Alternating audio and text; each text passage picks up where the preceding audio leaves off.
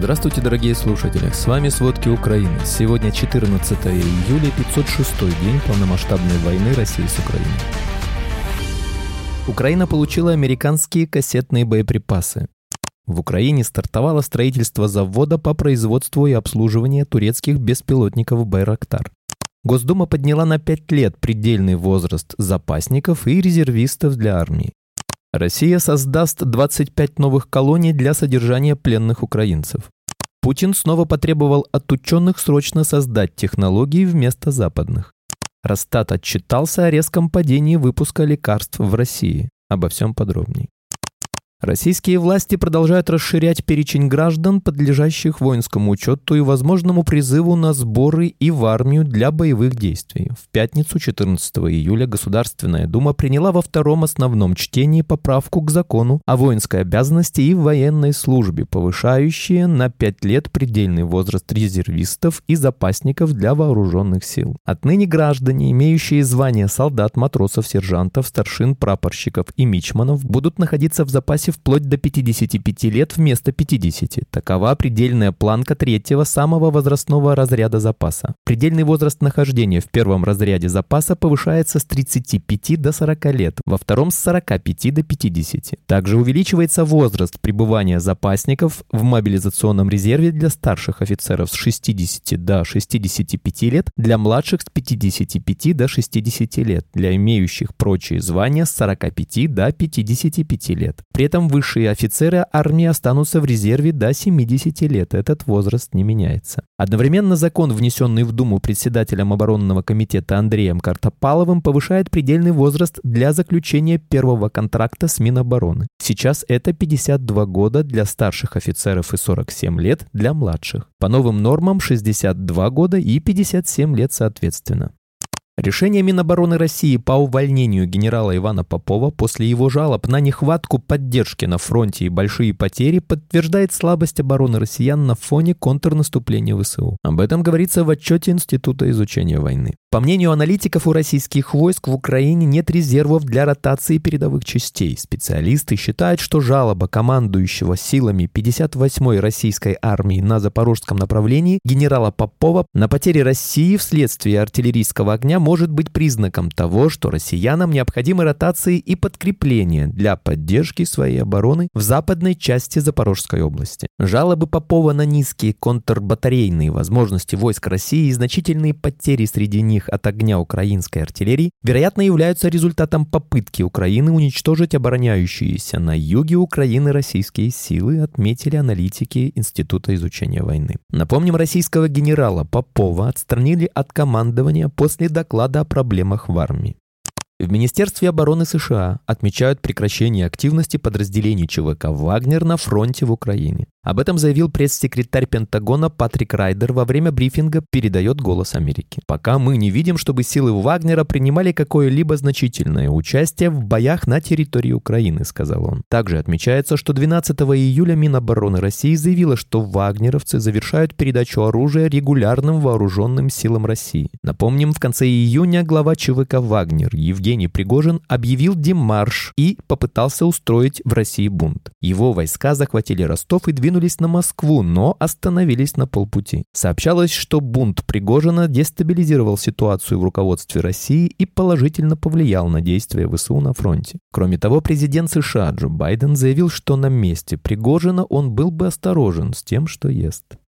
В течение суток на Купинском, Лиманском, Бахмутском, Авдеевском и Марьинском направлениях произошло более 30 боевых столкновений. Под плотным огнем артиллерии и авиации украинские военные отбили атаки россиян в районе Берховки, Первомайского, Марьинки. Об этом сообщает Генштаб. За прошедшие сутки российские войска нанесли 52 авиационных удара и совершили около 50 обстрелов из реактивных систем залпового огня. На Бахмутском и Лиманском направлениях Россия совершила более тысячи обстрелов украинских позиций, ВСУ уничтожили 119 бойцов армии России. Об этом сказал спикер восточной группировки ВСУ Сергей Череватый в эфире телемарафона. По словам спикера, на Бахмутском направлении силы обороны продолжают удерживать инициативу, хотя Россия пытается контратаковать. В районе Берковки в эти сутки она 406 раз обстреляла украинские войска разными типами артиллерии. 12 боестолкновений произошло. На Лиманском направлении россияне атаковали пять раз, совершив 607 артобстрелов. Напомним, на Бахмутском направлении ВСУ закрепляются на новых рубежах. Авиация сил обороны за минувшие сутки нанесла 8 ударов по районам сосредоточения личного состава и 2 по зенитно-ракетным комплексам россиян. Подразделения ракетных войск и артиллерии в течение суток поразили район сосредоточения живой силы, вооружения и военной техники, 2 склада боеприпасов, 10 артиллерийских средств на огневых позициях, 3 средства противовоздушной обороны, радиолокационную станцию контрбатарейной борьбы, станцию электронной борьбы и станцию радиоэлектронной борьбы. Напомним, ВСУ освободили около около 1900 населенных пунктов с начала полномасштабного вторжения России. Делать выводы о результатах текущего контрнаступления еще слишком рано, отметили в Пентагоне.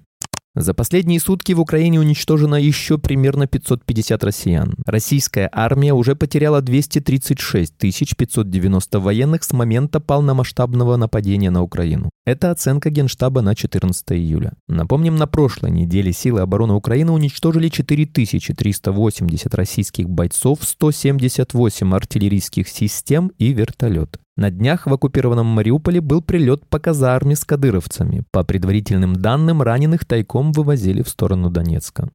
В ночь на пятницу 14 июля россияне атаковали юг и восток Украины ударными БПЛА с Черного моря. Об этом сообщают воздушные силы ВСУ. Так, тревога объявлена в Николаевской, Одесской, Кировоградской, Днепропетровской и Херсонской областях. Напомним, в результате ночной атаки дронов на Киев пострадали 4 человека. Также в результате падения обломков в Запорожье пострадали 18 человек. С вечера 13 июля до утра 14 июля Россия атаковала Украину иранскими ударными дронами с юго-восточного направления Приморска-Ахтарск. По информации воздушных сил ВСУ было запущено 17 дронов. В результате боевой работы в южных и восточных областях уничтожено 16 шахедов.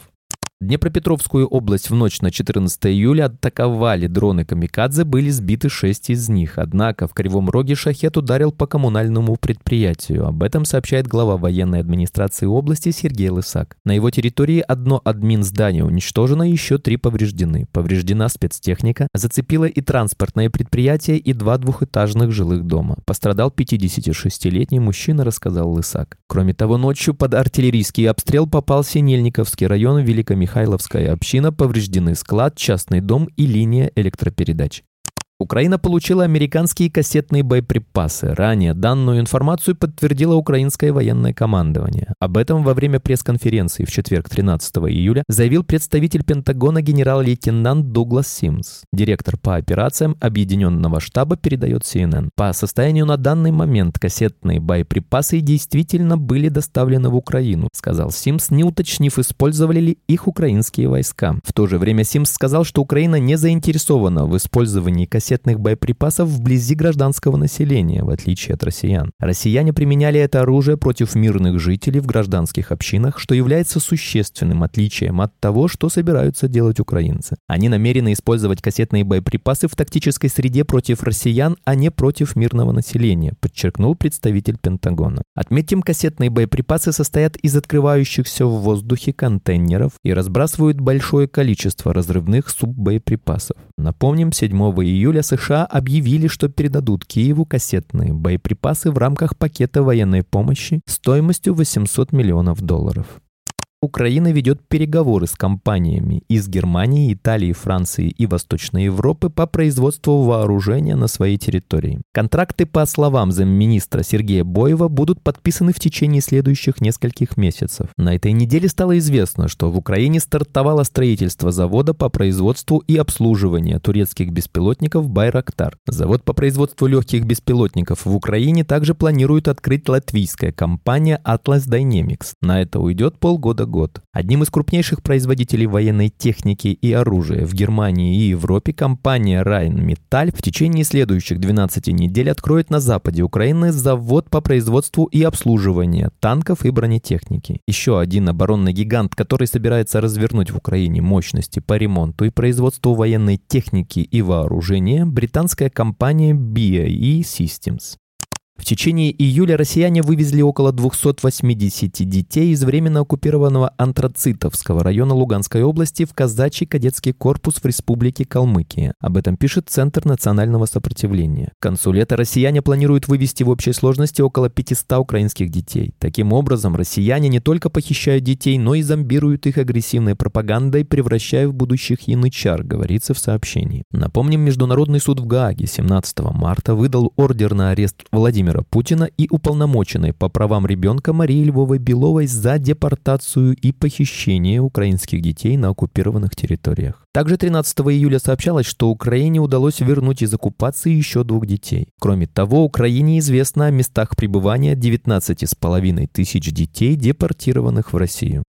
Тысячи мирных жителей Украины содержатся в сети официальных и неофициальных тюрем по всей России и на оккупированных ею территориях. Там они подвергаются пыткам, психологическому насилию и даже рабскому труду. Об этом речь идет в расследовании СОУШ Тит Пресс. Расследование основано на интервью с десятками людей, в том числе с 20 бывшими задержанными и бывшими военнопленными, семьями задержанных гражданских, двумя сотрудниками украинской разведки и переговорщиком от правительства. Их информация, а также спутниковые снимки Такие документы подтверждают создание Россией сети тюрем для украинцев. В ходе расследования стало известно, что количество украинских гражданских лиц, содержащихся в российских тюрьмах, сейчас исчисляется тысячами. Многие удерживаются без предъявления обвинений. По словам российского правозащитника Владимира Осечкина, в России удерживается не меньше 4000 мирных жителей и еще столько же на оккупированных территориях. По оценке украинского правительства, количество задержанных граждан может достигать 10 тысяч. В документе, полученном агентством от российского правительства, есть планы по созданию 25 новых колоний и 6 других центров содержания на оккупированной Украине к 2026 году. Каждый бывший заключенный опрошенный рассказал, что пытки в российских тюрьмах были постоянным явлением, нередко со смертельным исходом. Самый частый вид пыток – удары электрическим током, избиение, удушение. Россия, разумеется, не признает, что удерживает мирных жителей. В расследовании говорится, что часто пленников используют для рытья окопов и братских могил. Напомним, в отчете исследователей Ельского университета, составленном летом прошлого года, говорилось, что россияне устроили в Украине 21 фильтрационный лагерь для задержания, допроса и пыток военнопленных и гражданских украинцев.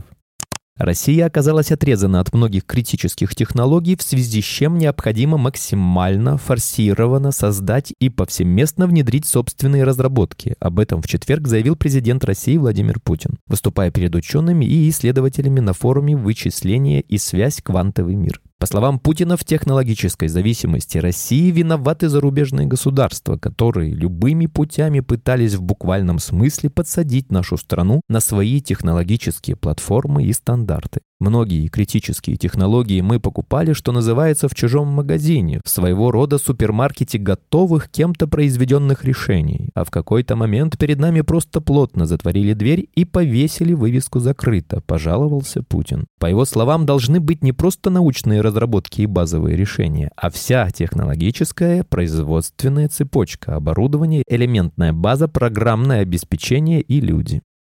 По итогам января-мая 2023 года производство лекарств в России сократилось почти на 10%, следует из статистики Росстата. Сокращение производства, которое началось в конце прошлого года, в отдельные месяцы достигало двухзначных темпов. Критические зависимые от импорта субстанций, сырья для производства лекарственных препаратов, российские фармзаводы столкнулись с резким повышением цен со стороны контрагентов. При том, что 85% субстанций в Россию импортируют регулируются, цены на отдельные вещества подскочили в два раза за январь-май, рассказали коммерсанту участники рынка. По их словам, главной причиной стала девальвация. С начала года курс доллара подскочил на 32%, а евро на 35%. И в результате рубль вошел в топ-3 слабейших валют мира. Спасибо, это были все главные новости о войне России с Украиной к этому часу. Помните, правда существует, а мы стараемся сделать ее доступной. Если вам нравится то, что мы делаем, пожалуйста, поделитесь этим подкастом с друзьями в России. Также, если вы хотели бы помочь нам делать материалы еще более качественными, пожалуйста, оставляйте фидбэк. Это очень важно для нас и для распространения правдивой информации.